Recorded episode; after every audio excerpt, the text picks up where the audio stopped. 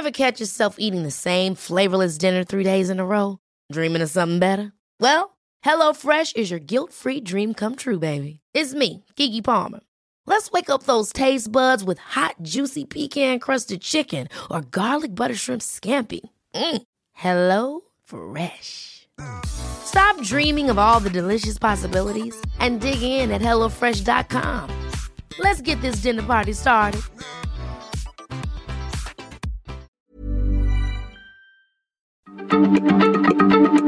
Heraldo Radio, la H se lee, se comparte, se ve y ahora también se escucha.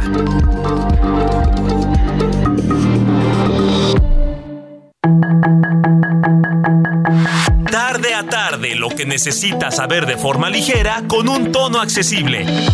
Solórzano, el referente informativo.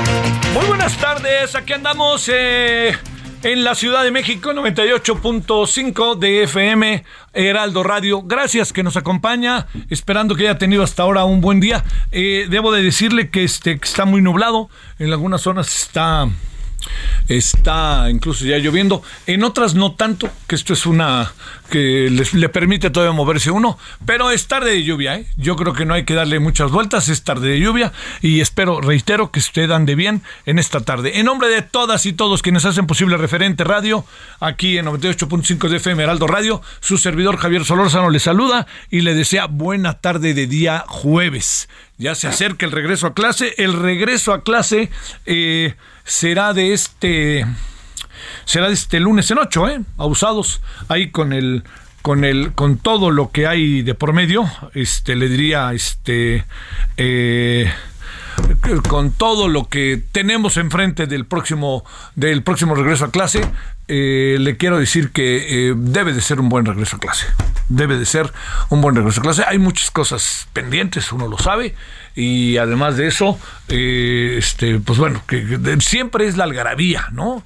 Lo que decía yo ayer es, es eh, que todo mundo, que, que, siente la gente que ya regresó, que la gente está eh, de nuevo en, en, en, clase, la vida se, se, regresa a la cotidianidad, que a veces es odiosa, pero como nos hace falta, eh, regresan los niños y las niñas a clase, se reencuentran con sus compañeros, nuevos compañeros de clase, este este, ahí está González que dicen que es muy sangrón y Solórzano también, y al rato acaba todo el mundo siendo cuate de todo el mundo. Entonces, bueno, que el regreso. Pero sobre todo, lo que nos importa es lo que pasa en el aula. Claro, relaciones sociales, entre ellos, recreo, todo. En el aula. Que los estudiantes puedan echarse a andar y que puedan aprender, desarrollarse, eh, que tengan conocimientos y no los anden absurdamente ideologizando. Bueno, eh, este es un asunto. El otro, déjeme meterme en estos terrenos. Eh, resulta que el día de hoy, a las 9 de la mañana, de 9 a 10 y media, terminó el Parlamento abierto en la Cámara de Diputados, en la en el Cámara de Diputados, en el canal del Congreso, sobre los siguientes, los foros que se hicieron en el canal del Congreso sobre la reforma electoral. Bueno, eh, yo creo que pasaron cosas sumamente interesantes, importantes en los foros. Mire, todo tiene que ver, al final, eh, con cómo desarrollar nuestro proceso electoral. Ese es el gran asunto. Todo tiene que ver con eso. ¿Cómo le hacemos para que en este proceso electoral que viene tengamos cada vez más instrumentos y más elementos para que podamos tener mejores elecciones más confiables y sobre todo que sean elecciones en las cuales el que gane gana, ¿no? Y que quien es candidato, candidata y que al final triunfa, triunfe, cumpla con todo lo que propuso, ¿no? Esta es eh, regla democrática. Se trata de que las sociedades estén mejor, ¿no? Bueno, si las ¿cómo pueden estar las sociedades mejor?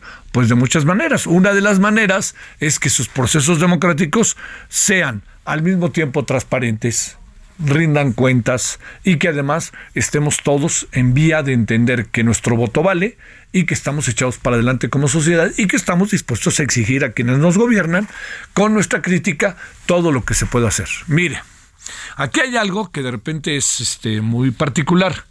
Cuando llegan los gobernantes, yo creo que hemos vivido en algún sentido en los últimos eh, en algún en, los últimos este en, los últimos tres años con el presidente López Obrador hemos vivido algo que hay una parte que a mí particularmente no no, no me parece y esa parte que le que le digo que no me parece tiene que ver con que eh, la elección de un gobernante es sinónimo de una postura crítica del ciudadano entonces el ciudadano no puede subirse rápidamente y decir, ahora yo lo que usted diga, a sus órdenes, jefe. No, porque el ciudadano tiene discernimiento, tiene esta capacidad de discernimiento, tiene detrás de él todo un conjunto de, de conocimientos, por precarios que sean, ¿no? El ciudadano dice, yo aquí estoy, y yo quiero saber aquí qué pasa y quiero saber qué es lo que sucede y cómo me, van a gobernar a mí. Entonces, si el presidente dice, es que todos tenemos que seguirme a mí, no, señor. O sea, yo voté por usted, pero eso no me quita la capacidad de discernimiento sobre lo que usted hace. Al contrario, como usted es el gobernante que yo elegí, tengo más derecho a hacerlo. Pero bueno, esa es una de las cosas que, creo que, que, es importantísimo detenerse en ellas y verlas. Pero lo va a contar a ver, así a grandes rasgos, voy a hacer un resumen sucinto lo más que pueda, porque hoy vamos a tratar, fíjese que, de asuntos de carácter internacional y al final vamos a hablar de este asunto de, del call center, ¿no? Del que ayer se, este, fueron eh, cateados y muchas personas detenidas. Pero déjeme decirle dónde, dónde está una de las partes que me parece importante. ¿Dónde hay consenso? De las de los 12 de las 9 10, 10 foros en los cuales su servidor participó como conductor. ¿En qué hay consenso y en qué no? Con base en la propuesta del presidente. Consenso en qué hay que revisar algunos asuntos que tienen que ver con la ley electoral. Consenso en que hay que revisar el número de diputados y senadores y cómo debe de ser la representatividad Consenso en que tenemos que tener un proceso nuevo de redistritación. Somos 300 distritos. Necesitamos hacer más distritos. A ver, se lo planteo de esta manera. Hay distritos muy grandes y en esos distritos muy grandes hay realidades muy distintas, ¿no? Hay circunstancias muy distintas. O sea, no es lo mismo los que viven en un distrito grande, pensemos en un distrito grande como ahora pasa este quizás allá en Baja California, no, en Baja California, es un distrito enorme, ¿no? El que hay de Tijuana, luego Ensenada, todo eso, ¿no? Y están ahí redistritando. ¿Por qué? No es lo mismo lo que pasa en una pequeña comunidad que lo que pasa en la otra comunidad este, por más que no haya habitantes entre una y otra, pero se juntan, ¿por qué razón? Para tener un solo distrito, ¿no? Bueno, esto pasa en Ecatepec, pasa en Cuautitlán, pasa en Chalco, hablando del Estado de México. Entonces, esto que le cuento es una de las cosas que hay que revisar. Entonces, a lo mejor tenemos más distritos, ¿eh? Y eso va a llevarnos a tener más diputados. Ojo con eso. Pero tenemos que tener representantes por distrito. ¿Por qué? Pues porque son los que nos dan la cara, etcétera. A mí no me importa que haya muchos más diputados. A mí lo que me preocupa es que anden con un criterio de que hay que gastar menos y abusado con los viáticos. Espéreme, eso nosotros podemos tener muchos mecanismos para poder que claramente establecer. Pero la democracia, la democracia cuesta. No nos hagamos, cuesta porque es la representatividad, porque la otra manera, si no tenemos democracia, gobierna el 1-1, ¿no? Y gobierna alguien que dice esto va por aquí, esto va por acá, y eh, si algo acaban manifestando hoy las sociedades es su diversidad, y eso es importante. Según otro asunto, hay acuerdo desacuerdo, no, no me quedó del todo claro, yo le diré que yo estoy muy claro, este, en que desaparezcan los institutos electorales estatales, los OPLES. Yo creo que no deben desaparecer.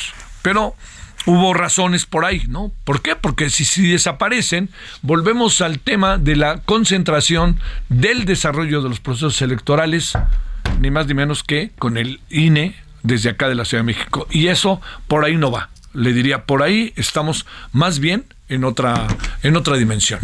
Y eso yo creo que es este, muy relevante tenerlo en cuenta. Muy, muy relevante. Abusados con eso.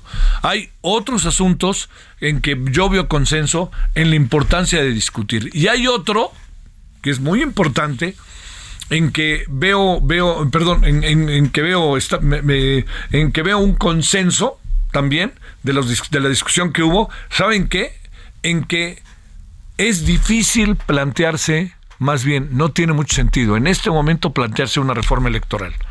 Sí, hay, sí puede haber cambios a través de leyes, reglamentos, etcétera, pero es difícil en este momento llevar efecto una reforma electoral. ¿Por qué?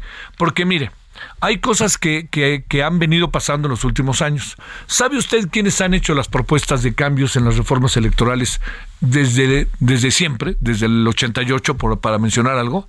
La oposición. ¿Por qué? Porque la oposición se daba cuenta que no la dejaban entrar a ningún lado. Bueno, pues esta es la primera vez que una reforma electoral viene desde el gobierno que ganó las elecciones.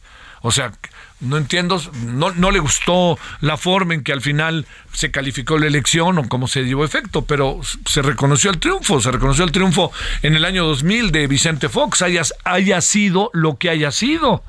Se metió en un lío brutal las elecciones del 2006, pero al fin y al cabo el INE el único que hizo fue contar votos, quien decidió fueron otras instancias, ¿no? Bueno, y el, la propia, el propio tribunal, ¿qué fue lo que dijo?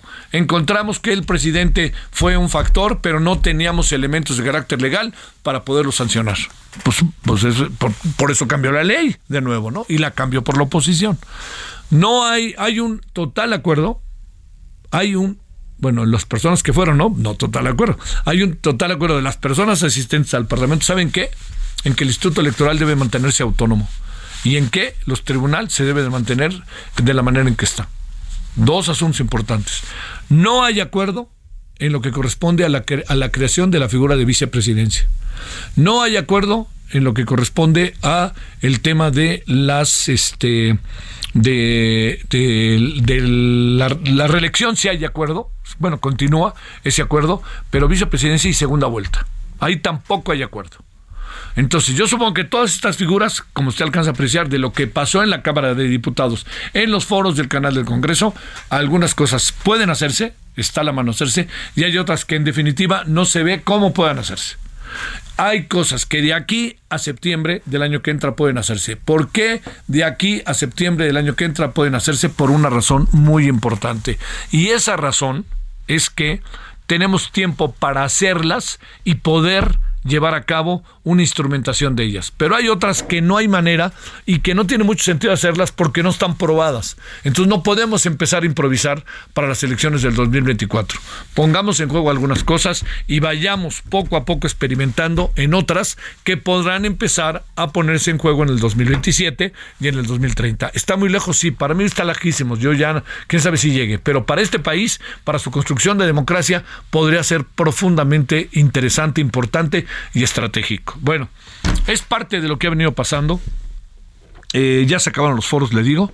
El día de hoy estuvo muy interesante, muy interesante. Tuvimos como invitados a Greta Ríos, a Edgar Francisco Hernández Cervantes y fíjese que estuvo interesantísimo Don Gwen Hu quien es doctor en economía por la Escuela de Altos Estudios de Ciencias Sociales de la Universidad de París y que es jefe de la Unidad de Desarrollo Social de la CEPAL en México. No sabe Qué interesante fue lo que nos dijo. Nos recordó algo, ¿eh? por cierto, porque también salió el voto a los 16 años. ¿Usted cree que la gente debe votar a los 16 años?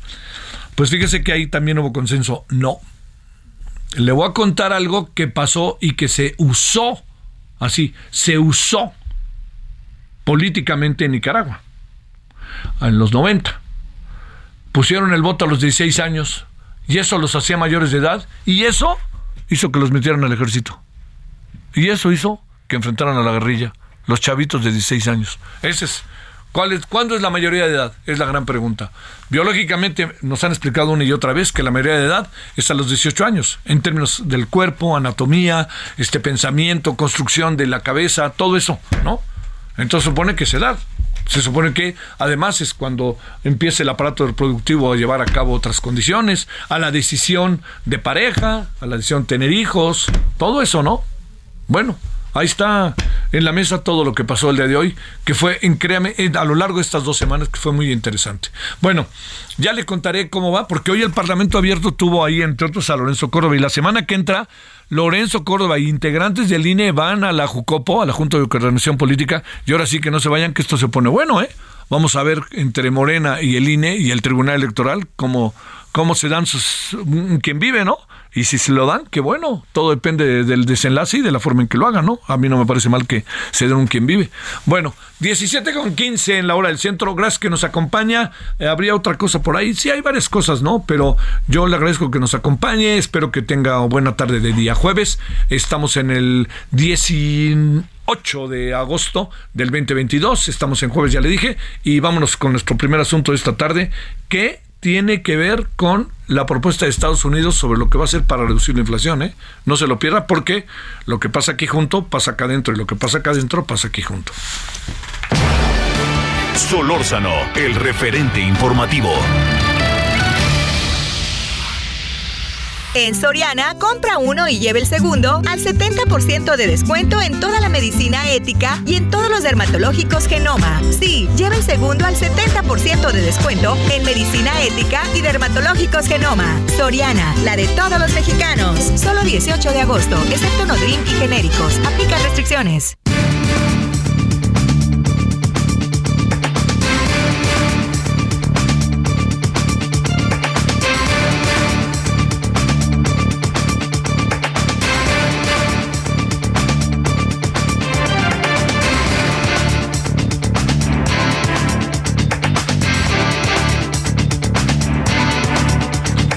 Estamos a las 17:16 en la hora del centro y mire, le, le contaba, este, eh, el presidente Biden ha firmado varias cosas interesantes estos días, eh, por cierto. Una de ellas es una ley para la reducción de la inflación. ¿Se puede reducir la inflación, como dirían en otro tiempo en México, ya sabe, con Echeverría López Portillo, por decreto o espero que no sea como ahora, ¿no? Que se va a poder este, reducir la inflación por decreto. Pues entremos a ver, ¿no? Entremos a ver y qué fue lo que pasó en Estados Unidos. Brenda Estefan, analista internacional.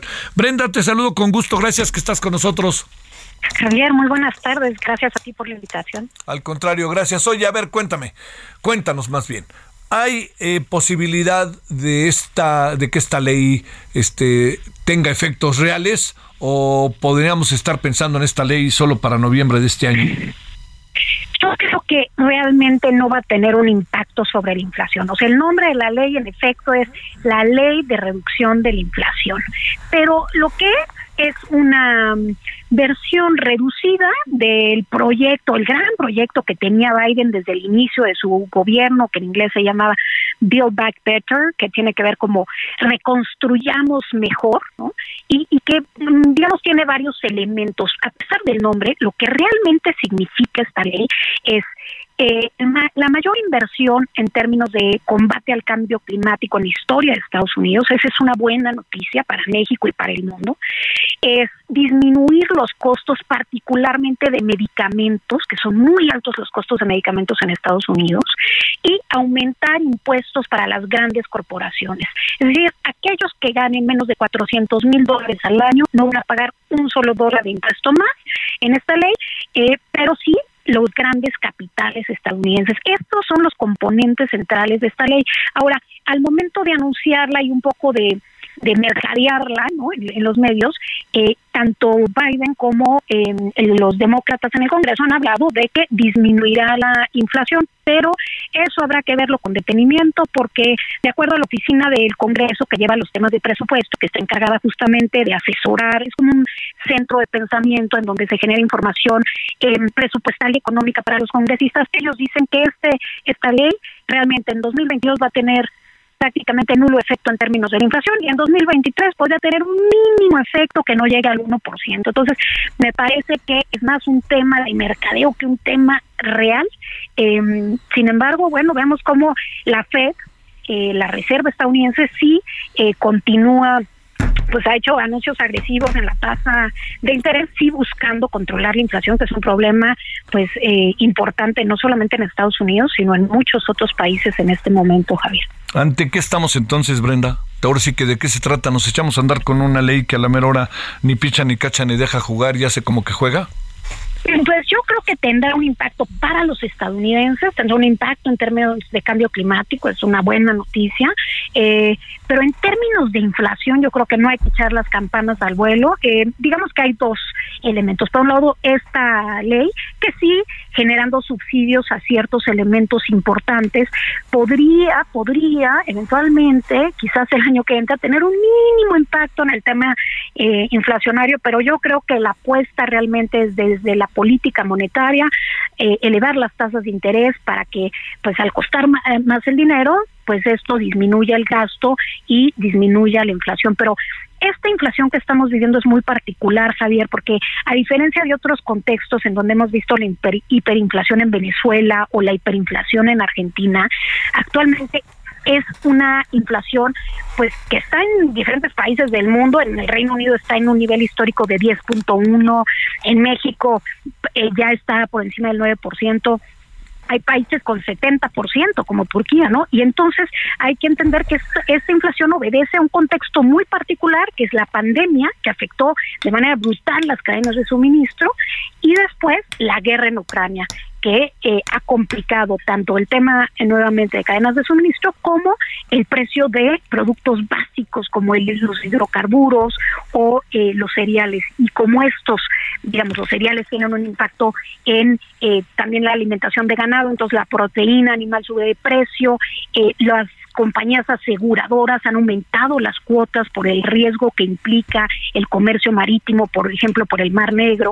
Y entonces todo esto se ve reflejado en el supermercado cuando nosotros vamos y compramos aquel producto que hace unos meses costaba mucho menos. Entonces es, es un efecto complicado. Me parece que lo que están haciendo los bancos centrales del mundo es lo que pueden hacer, que es pues elevar un poco la, la tasa de interés. En el caso mexicano, siendo tan grande la informalidad, pues a, todo el sector que está en informalidad de alguna manera que no tiene un crédito eh, bancario, etcétera, no le pega directamente de esa manera, pero le pega finalmente al final al, ir al supermercado y comprar pues todo más caro. Y mientras no baje la inflación en Estados Unidos y todos estos productos que nosotros importamos de allá este también estén en, nuestros supermercados, pues seguiremos viendo, eh, me parece, desgraciadamente, Javier, todavía inflación en los próximos meses. A ver, muy en breve, si se puede, en un minutito y medio, sé que es difícil, Brenda, Brenda pero te pido, eh, en, en términos de la ley de medio ambiente, de energías este, limpias, ¿en qué nos pega el asunto? Eh? Mira, el tema de medio ambiente es un tema de cooperación global, no se detiene en una frontera. Estados Unidos, igual que China, son los mayores emisores de gases de efecto invernadero y el hecho de que hay un compromiso de parte de uno de los mayores emisores, eh, pues de apoyar con digamos, con incentivos para que justamente eh, incentivos fiscales, incentivos financieros a las empresas para que migren a energías verdes, a paneles solares, etcétera, pues tiene un beneficio eh, no solamente para Estados Unidos, sino para el mundo en su conjunto. Y bueno, sin, sin dejar nada más de mencionar brevemente que al margen de todo esto, pues estamos este, viendo esta semana, Javier, el, el tema de la probable finalización del acuerdo nuclear con Irán. Eh, que ese sí puede ser una buena noticia en términos de precios, eh, por lo que significaría el regreso del petróleo iraní a los mercados internacionales y eso desde luego tendría un impacto eh, también en nuestro país. Entonces, hay, hay muchos elementos, digamos, dado el contexto geopolítico, que afectan la economía de México. Bueno, y este, y, estamos, y este nosotros estamos lejos de cumplir con esos acuerdos que son del empiezan a ser del mundo y nosotros no sabemos si estamos metidos o no estamos metidos. ¿Qué opinión tienes en breve? pues mira, hoy eh, escribía yo por ahí un hilo en internet de esta nueva alianza Chip 4 que hace Estados Unidos con Taiwán, Japón y en un futuro Corea del Sur para eh, las cadenas de producción, cadenas de manufactura de semiconductores. México ha quedado al margen de estas cosas. Estamos con esta visión eh, pues nacionalista que nos deja fuera de oportunidades y nos deja fuera de compromisos en los que México debería ser un actor a nivel global. Brenda, te mando un gran saludo y el agradecimiento que estuviste con nosotros. Eh, Javier, gracias a ti por la invitación. Un gusto haber estado en tu programa. Gracias, Brenda. Muy buenas tardes, Brenda Estefan, analista internacional. Bueno, vamos a la pausa. Hace tiempo que no conversábamos con Dejan Mihailovic. Hoy vamos a platicar con Dejan sobre ¿Sabía usted, ayer lo decíamos en la noche, que China va a enviar tropas a Rusia para maniobras militares conjuntas? Ahora sí que anda pasando, se andan juntando los poderosos de aquel lado. Bueno, pausa.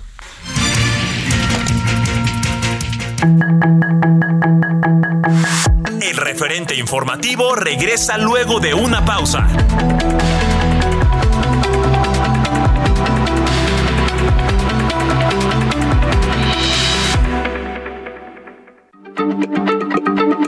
Heraldo Radio, la H se lee, se comparte, se ve y ahora también se escucha.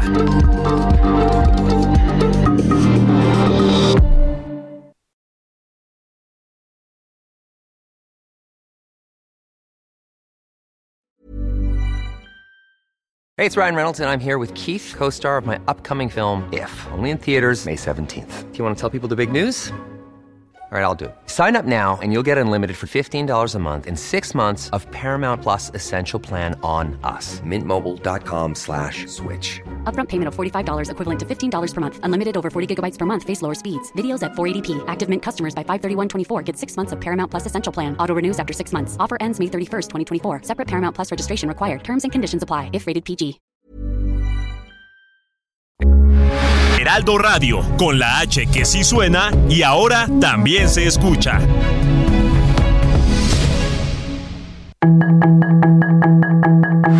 Estamos de regreso con el referente informativo.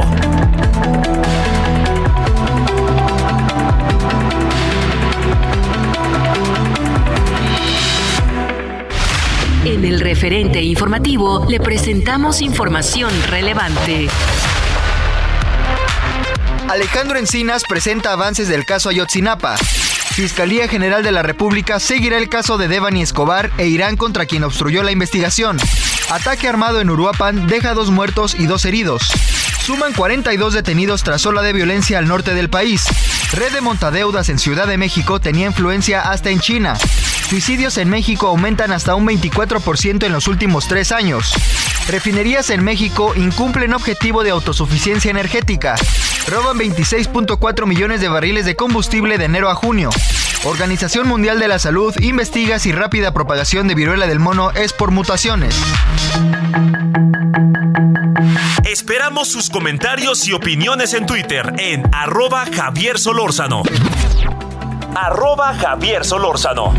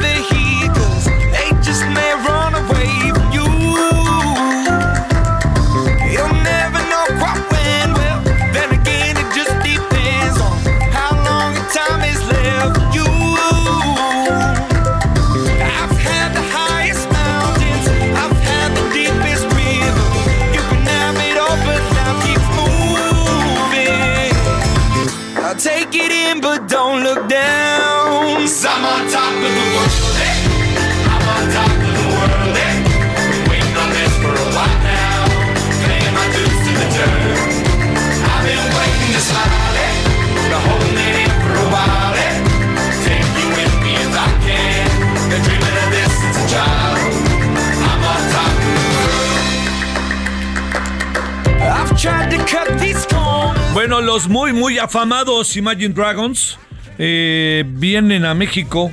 Hoy anunció, hoy se anunció muy temprano que venían a México eh, el próximo primero de noviembre. este, pues va a haber muchos motivos, ¿no? Porque luego está el desfile de muertos, que supongo que con, con, las corcholatas desatadas van a decir es ahora o nunca, ¿no? Vaya usted a saber si no desfilan hasta los, las corcholatas, ¿no? Ahí les voy. Bueno, ese es uno, este, y es on the top, on top of the world en la cima del mundo. A ver qué le parece a usted. Es este es un grupo muy atractivo. A algunos este, les gusta mucho. La verdad que conozco mucha gente que se sabe de estas canciones, pero de todas, todas, y que seguramente estarán en México en el Palacio de los Rebotes, como diría un buen amigo Daniel Ruiz.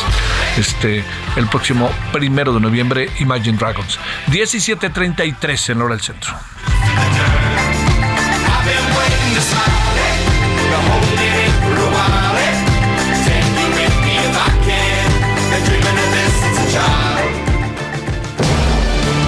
Solórzano, el referente informativo.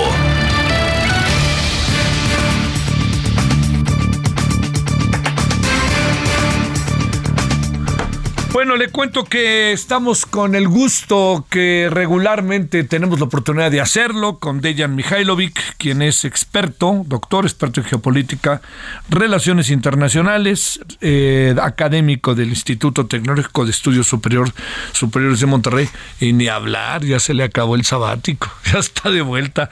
Querido Dejan, ¿cómo has estado? Buenas tardes.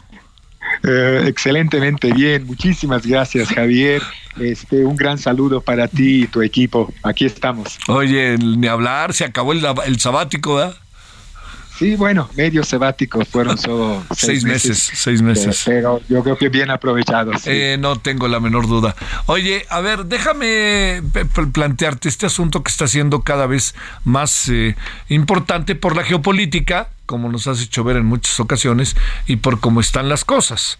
China envía tropas a Rusia para maniobras militares conjuntas China se asomó ahí a Taiwán después de que estuvo la señora este Pelosi, en Taiwán inesperadamente eh, y también algunos congresistas eh, se nos pasó por alto. A ver, ¿qué anda pasando? Estamos ahí, eh, ¿ante qué estamos pues? Sí, es un contexto súper interesante, extremada complejidad.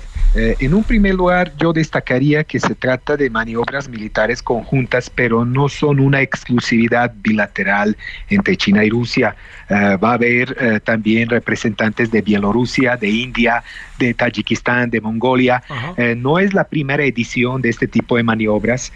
Vostok 22, ahora Vostok 2022, se van a realizar en 13 distritos en la zona militar eh, extremo oriente de Rusia. Eh, como tú sabrás, este, en términos militares, Rusia, que es un espacio enorme de 17 millones de kilómetros cuadrados, está distribuido en cuatro zonas militares.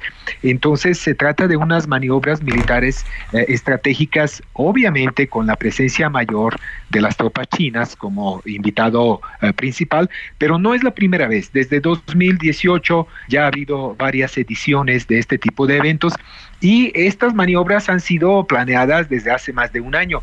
Lo novedoso, y como tú sabrás, es que ahora hay un nuevo contexto, que es la intervención militar y la guerra que Rusia sostiene en el territorio ucraniano y que obviamente todo esto ahora cobra una dimensión diferente.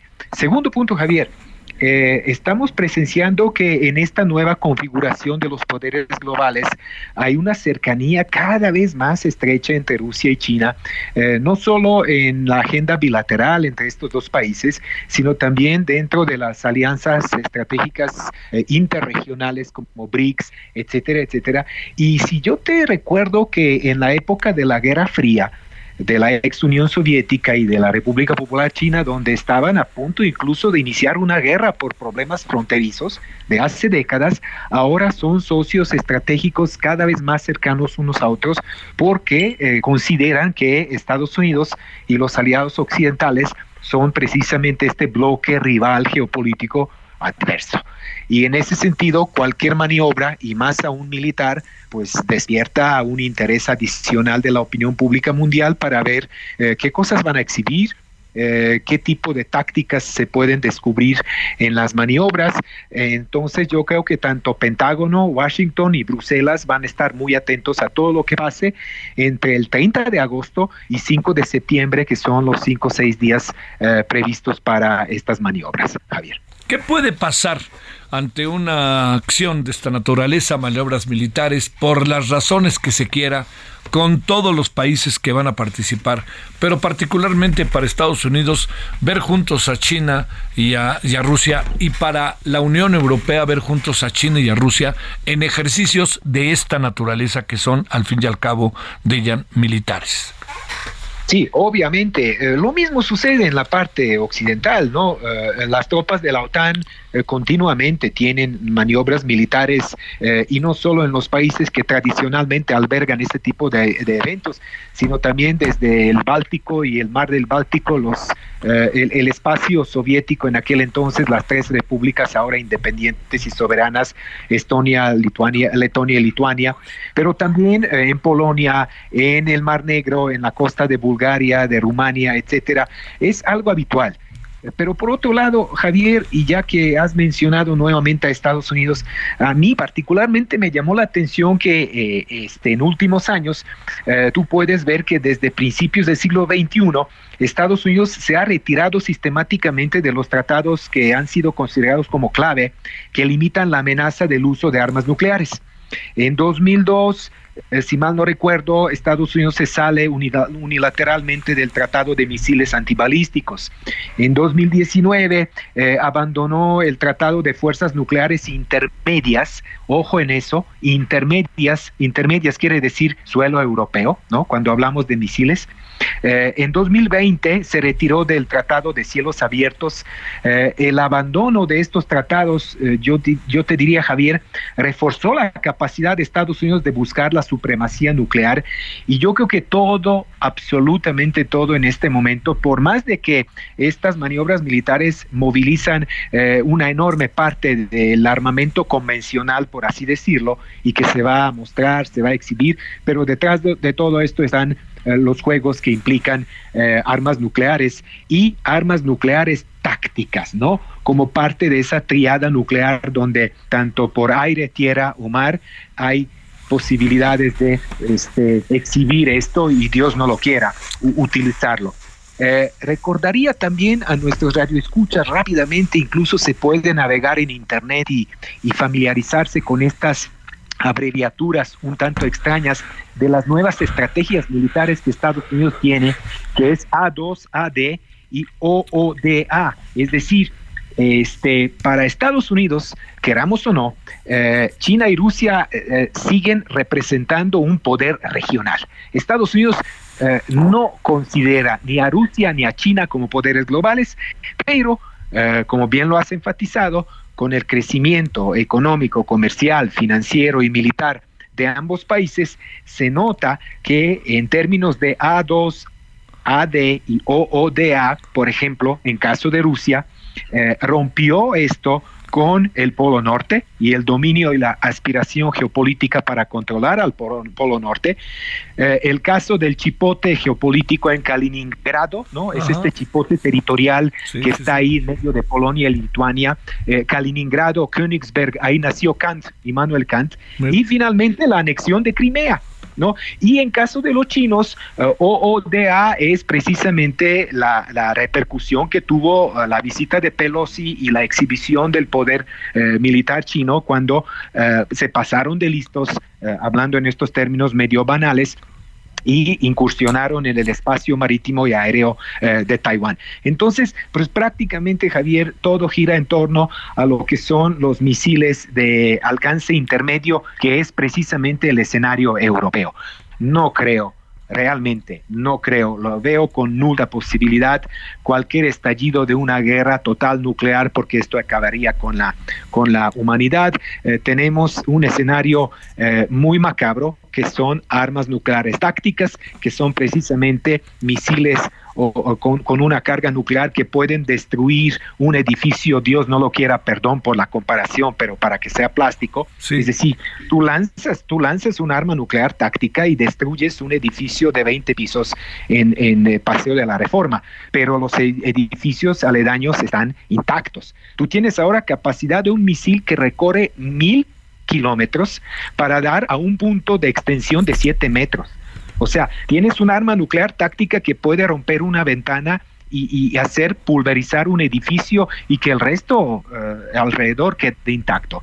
Esto es la cuestión eh, militar eh, que está en la agenda del día y yo creo que los expertos, sobre todo en asuntos militares y nucleares, te podrán hablar mucho más detalladamente. Pero yo creo que Europa y Estados Unidos y toda la opinión pública eh, occidental, con mucha atención van a ver quién, cómo y qué exhibe entre el, 30 de agosto y 5 eh, de, septiembre y obviamente eh, cuál va a ser la, respuesta otanera, porque la OTAN tampoco quedará con brazos cruzados. está Black Eagle, la nueva belleza militar que presume Estados Unidos, que está ya, este, esta arma tan potente y tan poderosa implica que si Ucrania Ucrania cae en términos rusos, ¿no? Si Ucrania cae en manos de la Unión Europea y de la OTAN, tendrás a 480 kilómetros de Moscú la posibilidad de lanzar un misil que llegaría en cinco o seis minutos y que Rusia no tendrá eh, ninguna posibilidad para, para la respuesta. Recordarás la abreviatura MID, la destrucción mutua asegurada de la Guerra Fría, pues ahora MID se convirtió en ID, eh, destrucción asegurada. Todo indica que esta rivalidad militar implica que si tú das el primer golpe, el golpeado no tenga ninguna posibilidad para de, reaccionar. Así habrían este, asesinado al nuevo líder de Al Qaeda, eh, sustituyendo a Osama bin Laden hace pocos días. Este, sí, al-Zakari.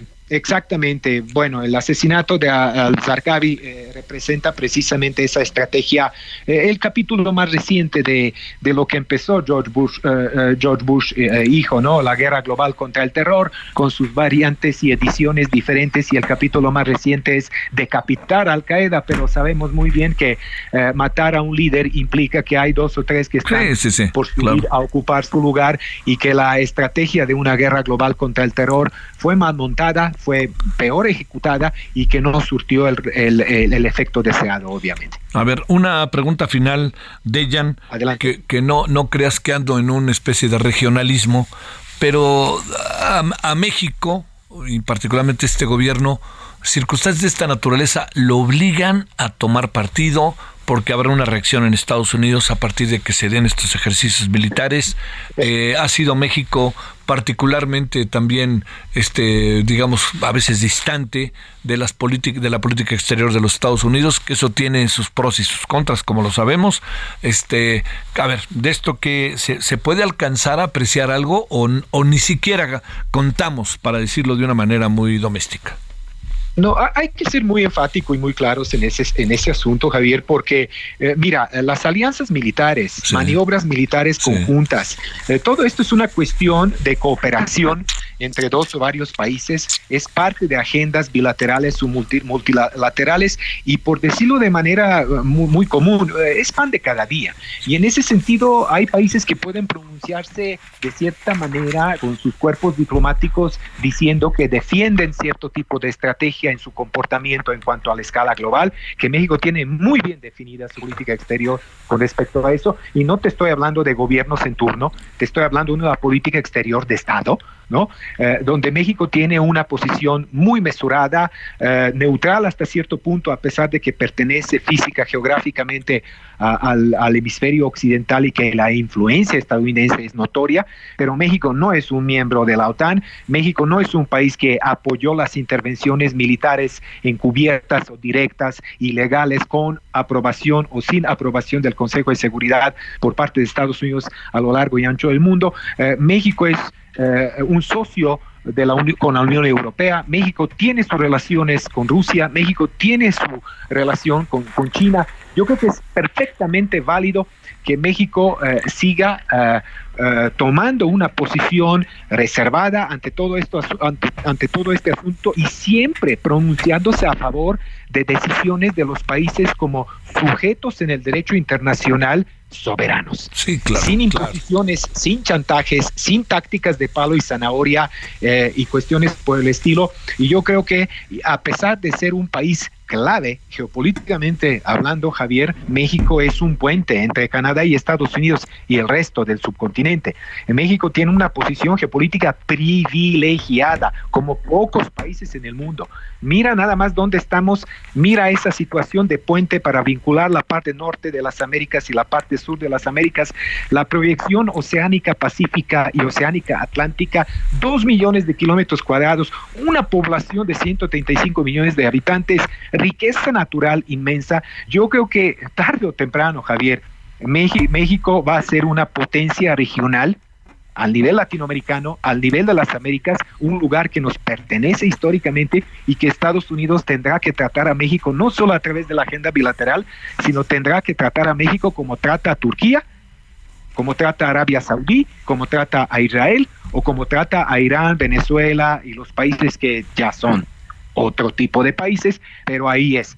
Eh, yo creo que eh, este, estoy bastante contento con respecto a lo que eh, México representa en este momento en el tablero del ajedrez geopolítico mundial, Javier. Dejan Mihailovic, te mando además de un gran saludo, el agradecimiento que estuviste con nosotros. Aquí estamos siempre agradecidos por el espacio y la confianza. Un gran saludo para ustedes. Gran saludo, gracias. 17:49 en la hora del centro. Le quiero agradecer a Israel Reyes, experto en seguridad cibernética y seguridad nacional. Israel, ¿cómo has estado?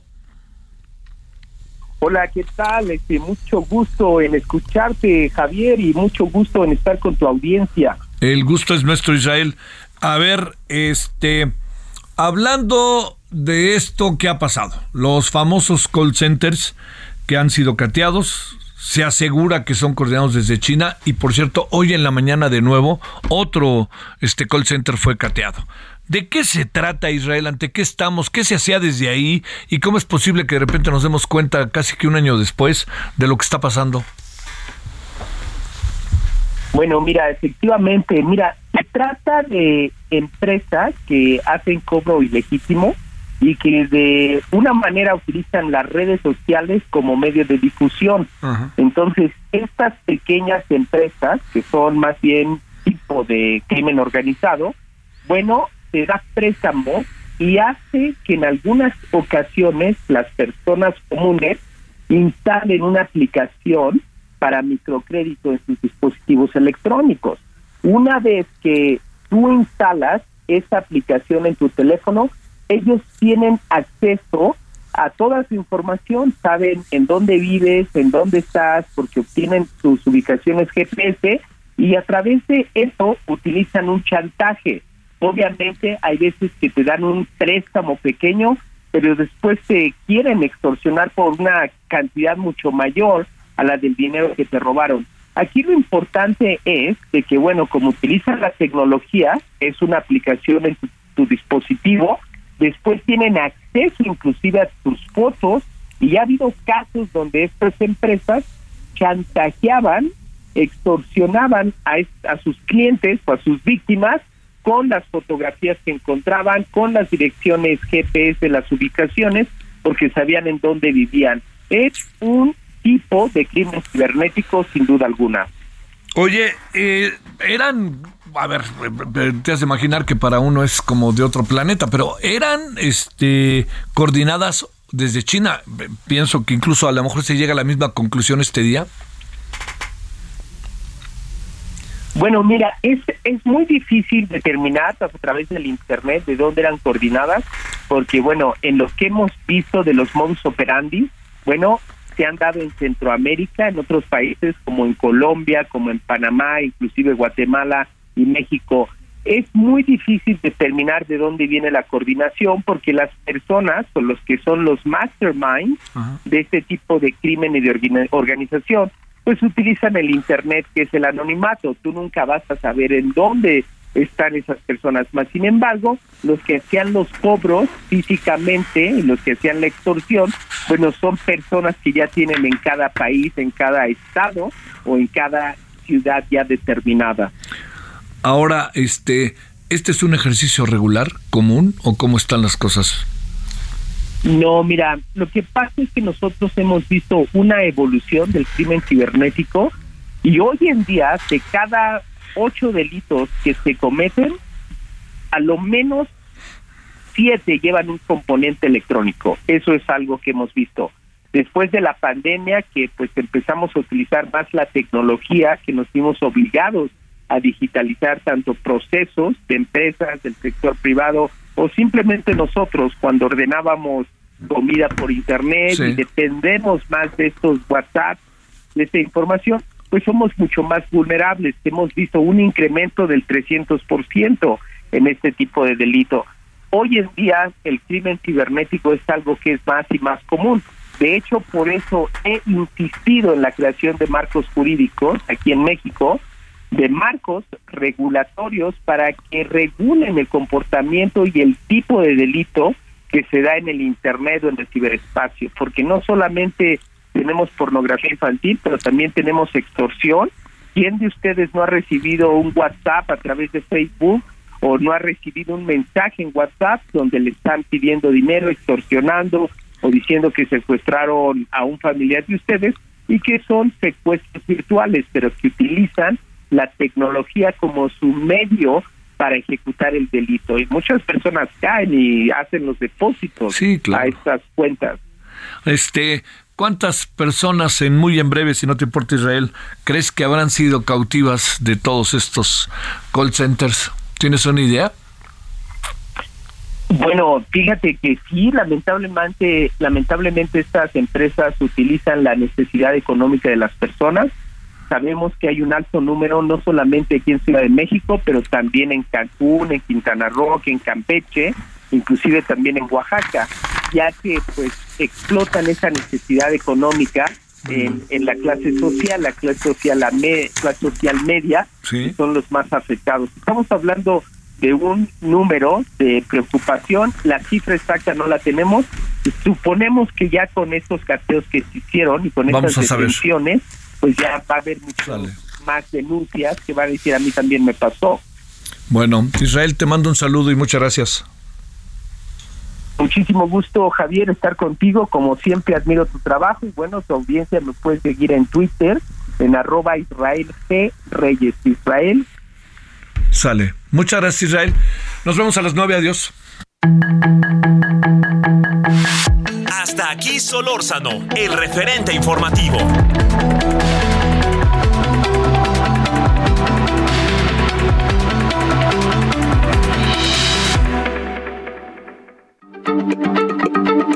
Heraldo Radio, la H se lee, se comparte, se ve y ahora también se escucha.